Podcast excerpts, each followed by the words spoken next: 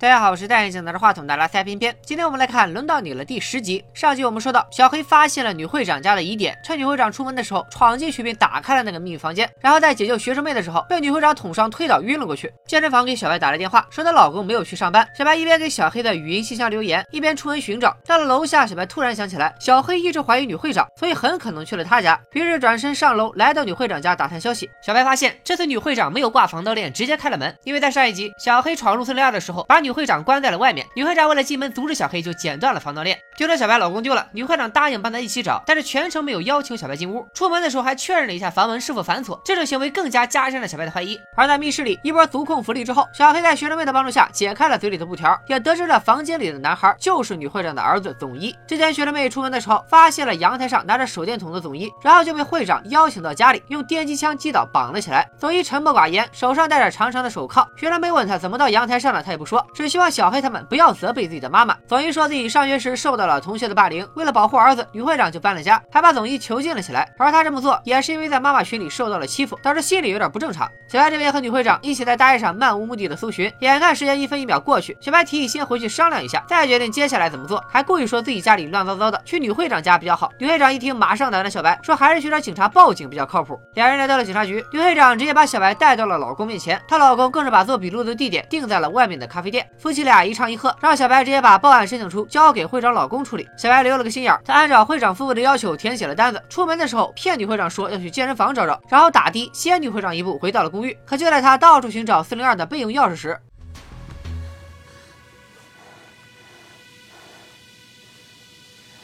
娜娜桑。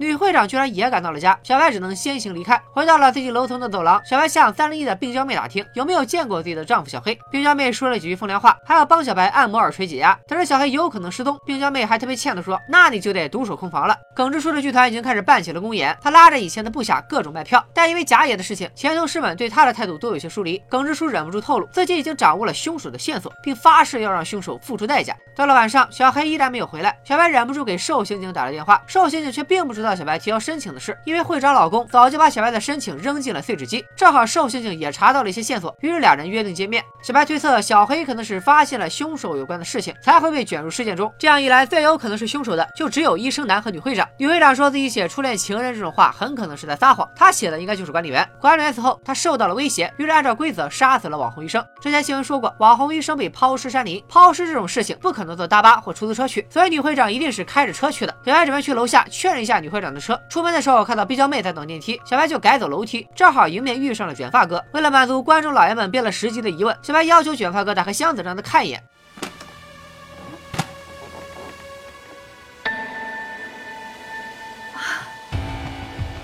すいません、ありがとうございました。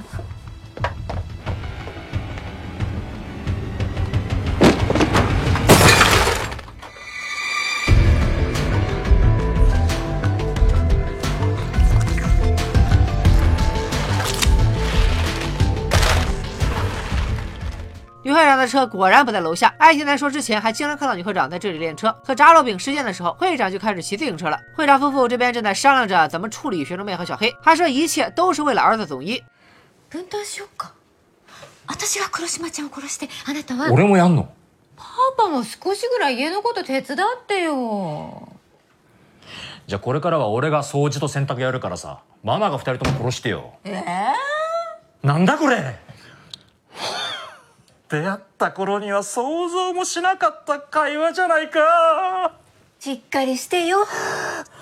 眼看找不出更好的办法，会长老公打电话叫了个帮手。小白找到医生男，想知道威胁他的人的线索。根据他的推理，女会长杀死了网红医生，然后威胁医生男杀人，所以只要拿到医生男的恐吓信，再去对照女会长的笔记就可以了。医生男这个呆瓜一琢磨，还真是这么个道理，于是准备回屋给小白拿他之前收到的恐吓信。但突然想到，这样一来，自己做的事情不也就彻底暴露了吗？于是赶紧改口说，恐吓信早就被自己扔掉了，把小白轰了出去，并且毁掉了自己收到的恐吓信。而在四零二的密室里，总一在小黑的劝说下，决定帮助他们逃跑。却在翻找工具的时候，发现了一个箱子。在小黑的鼓励下，总一打开了箱子，没想到里面竟然放着一颗人头。而会长老公打电话摇人，摇来的那个帮手居然就是瘦刑警。小黑这边还因为联系不上瘦刑警，偏偏给他的语音信箱留言。原来瘦刑警曾经受贿，把搜查信息透露给了调查对象。于是会长老公就拿这件事做要挟，让瘦刑警帮忙处理这次的事情。瘦刑警也不傻，受贿这种事儿，即使被曝光，最多也就是丢掉工作，但是帮会长老公杀人灭口，可就是要坐牢的重罪了。而且瘦刑警已经调查到女会长杀害网红医生的证据，抛尸当天他家的车曾在附近 出现过。会长老公告诉受刑警，不用他动手杀人，三楼有一间空房间，受刑警只需要帮忙把人运到那里就行了，不能让警察在自己家里测出血液反应。受刑警让女会长蒙住了学生妹和小黑的眼睛，防止他们认出自己，然后速战速决，一拳撂倒了学生妹。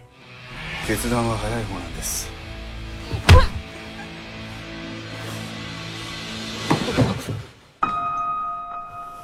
何も聞くな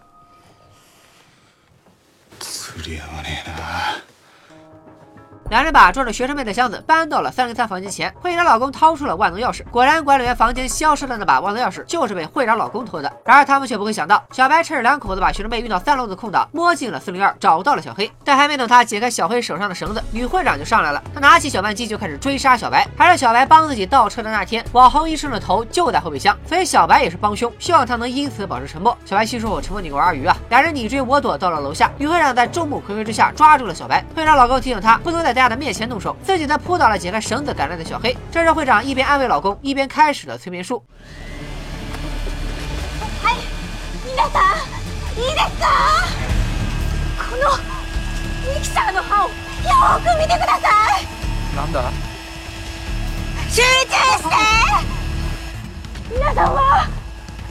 このミキサーが止まった時には今見ていることの記憶をなくしてますよ何言ってんだよもういいよ眼看催眠术没有任何效果，女会长只能继续挟持小白与大家对峙。这时楼上的总医站在阳台上，让会长放了小白，否则自己就跳下去。会长为了儿子，只好放下武器。没想到总医还是不小心失足从阳台上摔了下来。幸亏小黑平时健身练得不错，硬是徒手接住了这位失足少年。但小黑也因此进了医院。 小黑醒来的时候，小白不在身边，护士赶走了准备向小黑问话的胖刑警，还说这几天小黑的太太没日没夜的在医院里照顾他。听了小黑恨不得马上出院去见小白。女会长因为杀人未遂的事情被逮捕，但对网红医生的死，他一直保持沉默。总医从阳台掉下来之后，只受了轻伤，出院后就被送到了保护机构。第二天，小黑醒来的时候，小白依然没有出现。他拦住护士，想借点零钱给小白打个电话。护士告诉他，已经接到他太太的电话，那边说等工作忙完就会过来。等不及的小黑打车回到家，决定向小白求婚，还让在楼下遇到的学生妹帮忙录下求婚的过程。学生妹的镜头跟着小白来到了三零二房间前。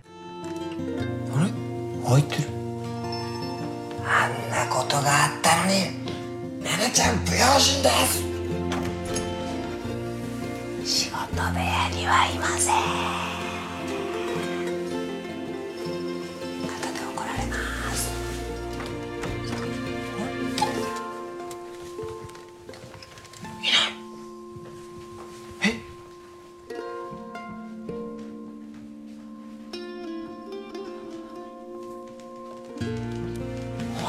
寝起きドッキリになっちゃいました。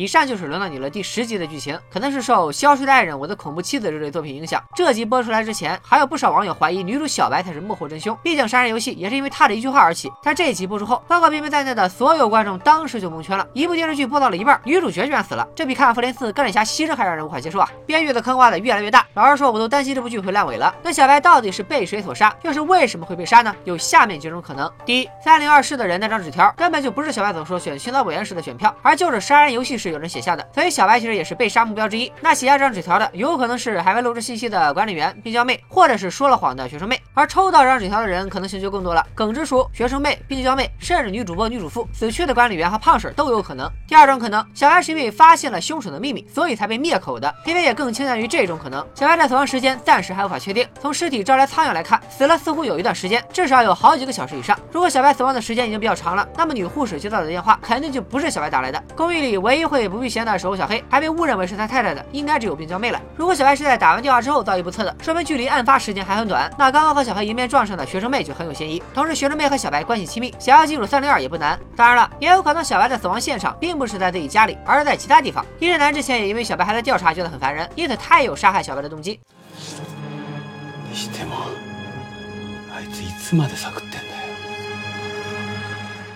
耿直叔曾和前部下说自己掌握了凶手的线索，会让凶手付出相应的代价。耿直叔所说的凶手会不会就是指小白呢？还有一直在暗处收集线索的好奇姐，假发机催眠大师在挟着小白的时候，周围的人都很慌张，只有他还在坚持用手机录像。另外，在此之前，会长老公喊过瘦刑警的名字，让他来帮忙，所以小白应该知道瘦刑警和会长家是一伙的。会不会因此被瘦刑警灭口了呢？会长的儿子总一也十分可疑，因为儿子受到了霸凌，就把他囚禁了起来。就算女会长神经病、脑回路不正常，能做出这种事儿，但是身为警察的会长老公不应该由着妻子胡来啊！而且这孩子看到死人头的反。应也太淡定了吧！所以更大的可能性是，总一霸凌了别人，甚至可能犯下了什么罪。夫妻俩为了保护他，才把他藏了起来，这样管理员的威胁也更顺理成章。总之，总一这个孩子怎么看都像是在扮猪吃老虎。卷发哥在小白的要求下打开了自己的箱子，小白看到的是冰雕，却不知道冰块下面其实还放着血丝哗啦的某种内脏。难道说卷发哥是要回家烤腰子吃？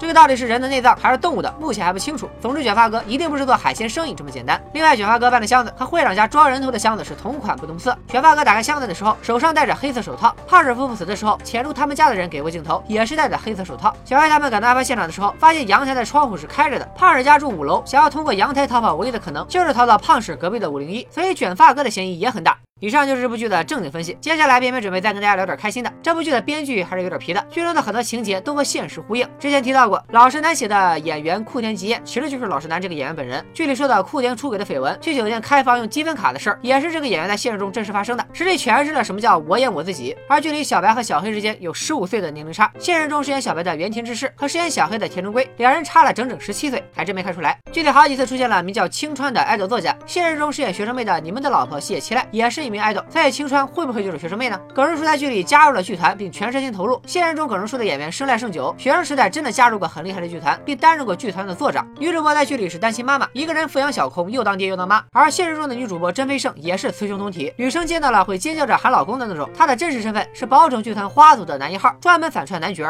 说回剧情，这么轮到你了，一共二十集，现在才到第十集，女主就挂了。接下来的剧情就看男主如何找出凶手，为妻子报仇了。所以后十集被称为反击篇，而且又加入了好几个形迹可疑的新角色。想要听边边继续解说后十集的剧情，老规矩，请疯狂一键三连，转发过三千，三天之内更新第十一集。拜了个拜。